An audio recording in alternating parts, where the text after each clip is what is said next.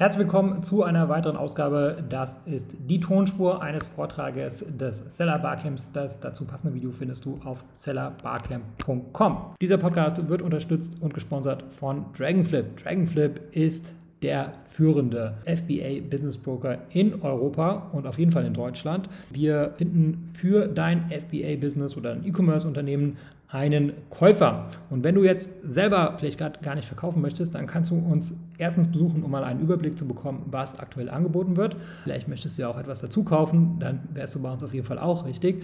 Außerdem haben wir einen Unternehmenswertberechner auf der Seite und eine Scorecard entwickelt. Und mit dieser Hilfe kannst du dann recht unkompliziert zumindest eine grobe Einschätzung bekommen, was dein Business wert ist oder was du tun müsstest, um dein Business noch wertvoller zu machen. Den Link dazu findest du in der Beschreibung. Und das war's zur Einführung. Viel Spaß mit dem Vortrag. Hallo und herzlich willkommen zur heutigen Session mit dem Thema Kaufverbrüche im E-Commerce reduzieren. Mein Name ist Benedikt Merl von der E-Commerce Agentur Creative Style. Wir realisieren E-Commerce-Projekte für große und kleine Händler auf Basis von Magento. In der heutigen Session wollen wir uns näher mit dem Thema auseinandersetzen, welche Faktoren eigentlich die größte Rolle spielen bei der Vermeidung von Kaufverbrüchen, vor allem im Bereich des Checkouts, wo das Thema am meisten Gewicht hat. Viele Händler setzen einen Großteil von ihrem Budget dafür ein, dass möglichst viele Besucher, potenzielle Kunden oben in den Trichter kommen, sprich die, ähm, die möglicherweise Umsatz erzeugen können und vernachlässigen dabei aber den Punkt, ähm, wie viele von denen wirklich bis zum letzten Schritt im Checkout kommen.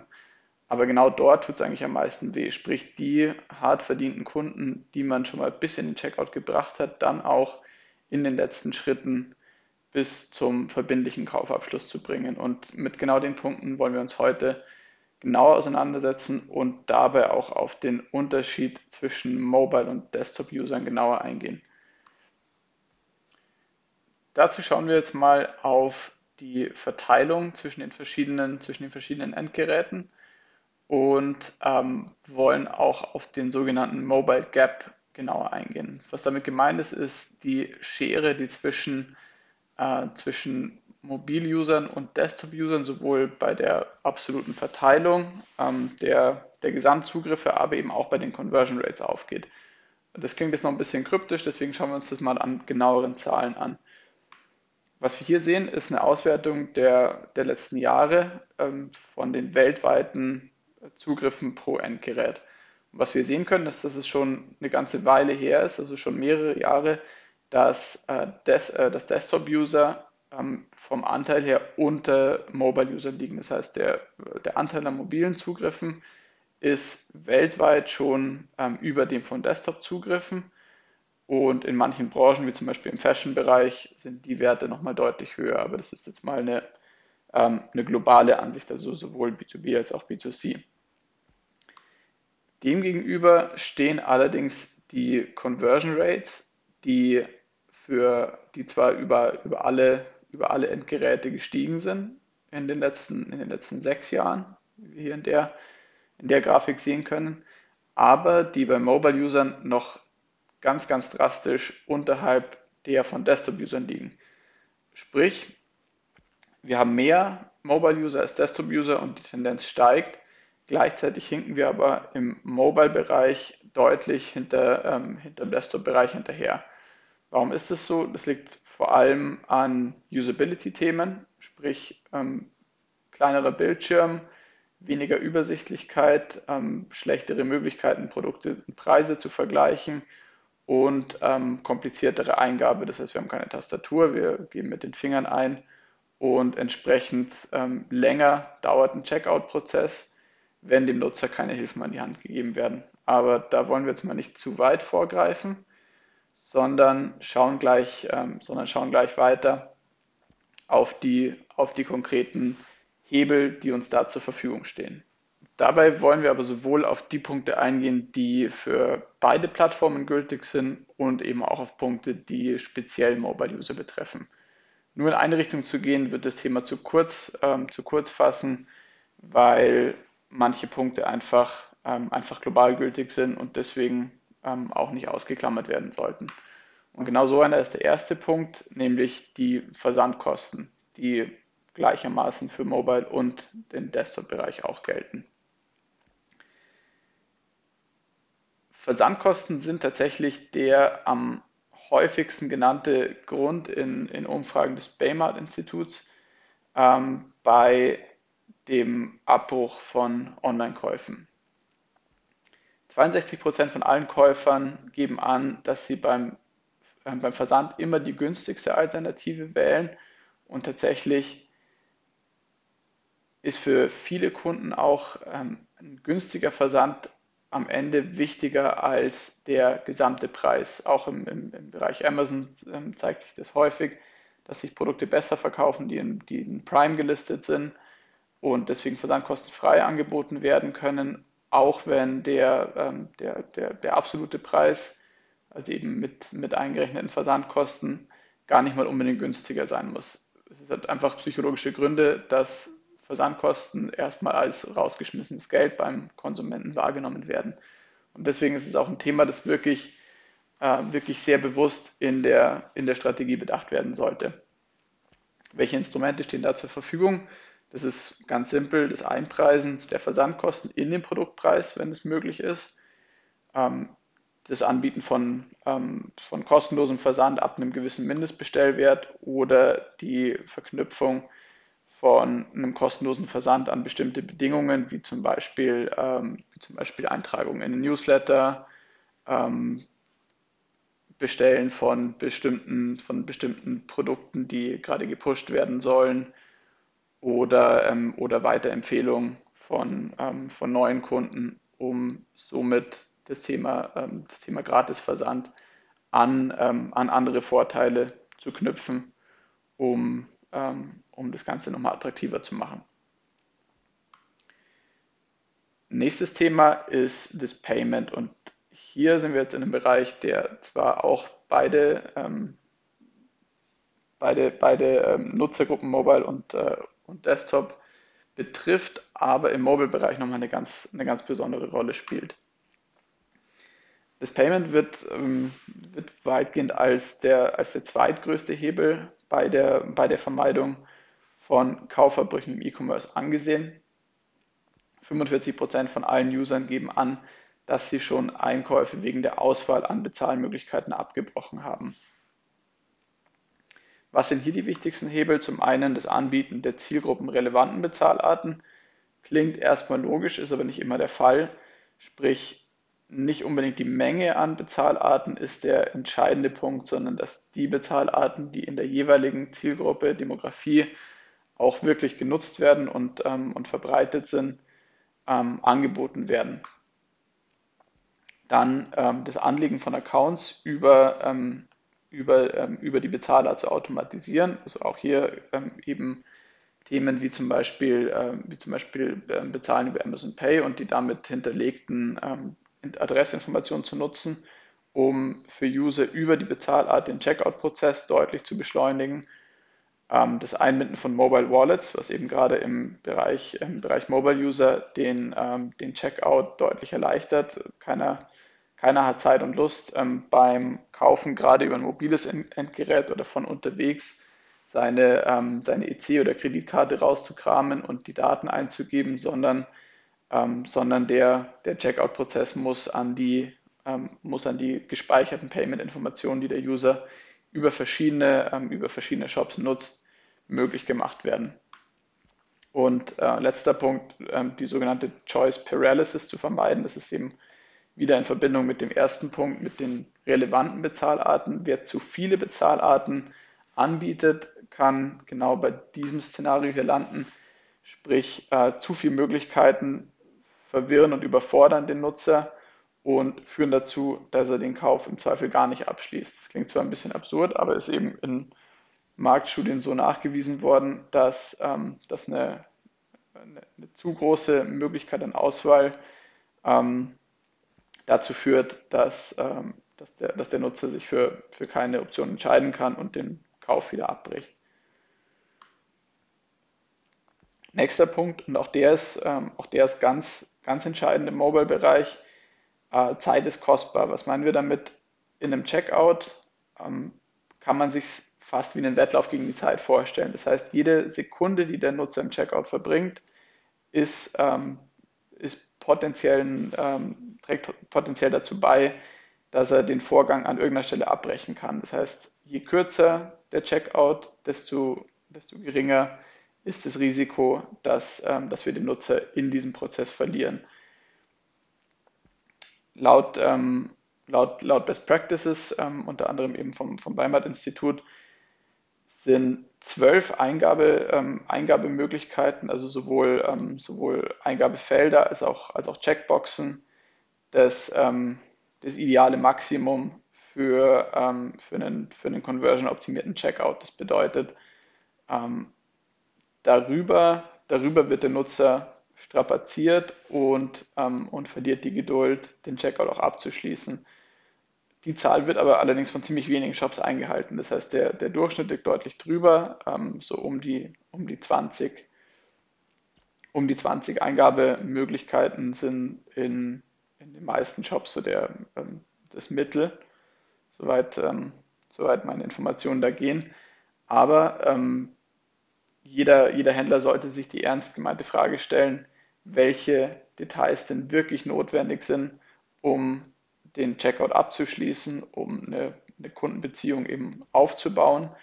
Und, ähm, und das fängt bei den Default-Feldern an. Das heißt, welche Felder muss der Kunde auf jeden Fall ausfüllen und in welchen Bereichen lohnt es sich dann im nachgelagerten Schritt dann Felder aufzuklappen. Ganz einfaches Beispiel dazu äh, sind zum Beispiel abweichende Lieferadressen oder Rechnungsadressen, die eigentlich nur dann notwendig sind, wenn der Kunde bewusst ähm, eine solche Option wählen kann, gerade in B2C-Shops, wo ähm, in der Regel die Rechnungs- und Lieferadresse miteinander übereinstimmen. Eingabefelder, die nicht notwendig sind oder die optional sind, sollten unter Umständen komplett gestrichen werden oder als Händler sollte man sich überlegen, ob man solche optionalen Felder wie zum Beispiel eine zweite Telefonnummer ähm, wirklich braucht, ob das irgendjemand nutzt, ob es einen Inside Sales gibt, der damit wirklich was anfangen kann oder ob solche Felder wirklich ähm, dem gegenüber gestrichen werden sollten, dass der Nutzer mit möglichst wenigen Eingabemöglichkeiten schnell durch den Checkout kommt und wirklich dann das goldene Ende, also den verbindlichen Kaufabschluss zu erreichen. Und als letzter Punkt ähm, Autodetect und Autofill-Optionen, sprich ähm, zum Beispiel bei, ähm, bei dem Wohnort, wenn über die Postleitzahl schon, ähm, schon der Ort äh, ausgefüllt wird oder ähm, bei der Bezahlmöglichkeit, wenn zum Beispiel bei der Eingabe der, ähm, der Kreditkartennummer schon die, ähm, die Kartenart erkannt wird, sind, ähm, sind ausgesprochen wirkungsvolle äh, Methoden, um dem, um dem Nutzer eine angenehmere User Experience zu bieten im Checkout-Prozess. Nächster Punkt, und der bezieht sich jetzt wirklich nur auf Mobile User, sind Progressive Web Apps. Den Begriff hat wahrscheinlich jeder von, von Ihnen schon gehört. Ähm, ich würde sagen, im Mobile Commerce gibt es momentan keine großen Händler, die sich nicht mit dem Thema beschäftigen. Ähm, PWAs sind aber nicht nur für große Händler ähm, machbar, sondern mit der Wahl der richtigen Plattform, also eben unter anderem auch mit, mit, mit Magento, ähm, sind solche, solche Lösungen aber auch für kleinere Händler ähm, mit überschaubarem Aufwand realisierbar. Pauschal beziffern ähm, lassen sich Progressive Web Apps nie, weil es immer von der jeweiligen Lösung und, ähm, und der, der, der, jeweiligen Basis natürlich abhängt.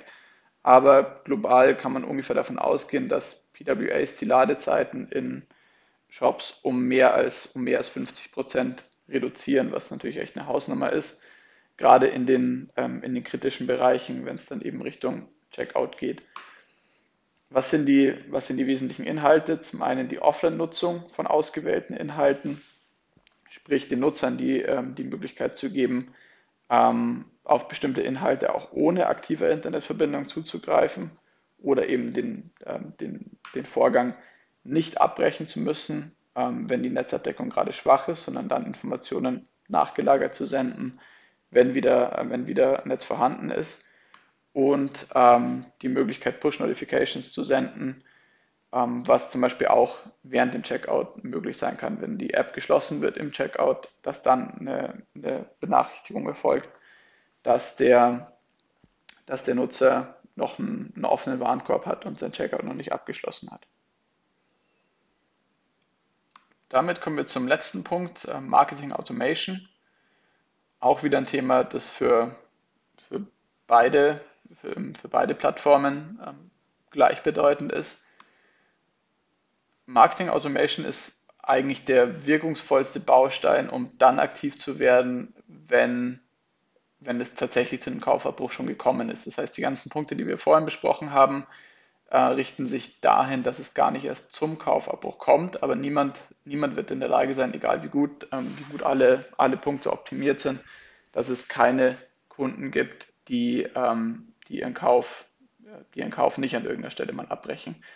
Und an der Stelle helfen eben Marketing Automation Methoden, um dann, ähm, um dann einzugreifen und den Kunden wieder zurückzuholen oder zu einem späteren Zeitpunkt eben den Kauf doch noch abzuschließen.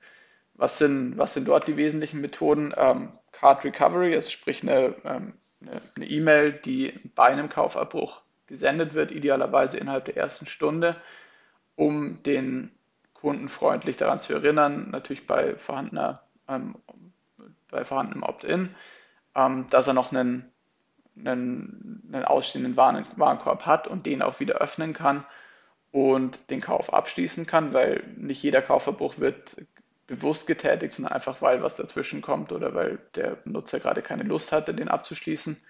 Und mit so einer Art von Benachrichtigung lässt sich in vielen, in vielen Fällen dann eben doch noch der Kaufabschluss erzielen und, ähm, und, der, und der Nutzer zum, zum Kaufabschluss ähm, bewegen, solange, solange die Kaufabsicht noch frisch ist.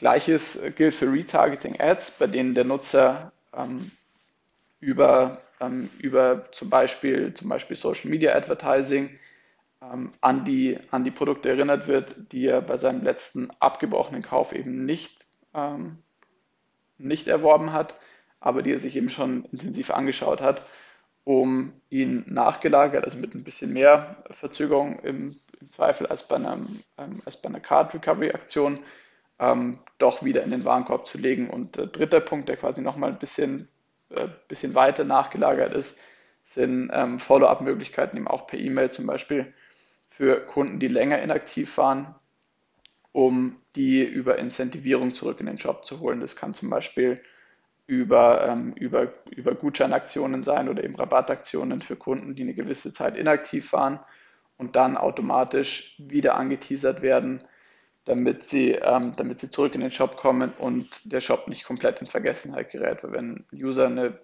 zu lange, zu lange einem, einem bestimmten Shop eben ferngeblieben ist, ist die, äh, ist die Gefahr umso größer, dass, ähm, dass er gar nicht mehr zurückkommt und sich einfach nicht mehr, nicht mehr erinnert oder einfach keine, keine Kaufabsicht für die, für die Produkte mehr, ähm, mehr präsent hat. So, damit sind wir auch schon am Ende angekommen, so viel wie ich in 10 Minuten packen konnte. Ähm, möchte ich noch kurz die letzten Sekunden nutzen, um die, ähm, um die Creative Style vorzustellen. Wer sind wir? Ähm, wir sind eine der erfahrensten, ähm, eine der erfahrensten Magento-Agenturen ähm, im deutschsprachigen Raum sind seit, äh, seit knapp 20 Jahren aktiv und auf, auf Data-Driven E-Commerce ausgelegt. Mittlerweile zählen wir knapp 70 Mitarbeiter, ähm, haben die meisten Zertifizierungen im Magento 2 von allen deutschen Agenturen und ähm, sind dedizierter Magento Solution Partner, haben schon über 80 Projekte in Magento 1 und 2 umgesetzt und sind sowohl auf Commerce und Open Source Projekte innerhalb von Magento spezialisiert.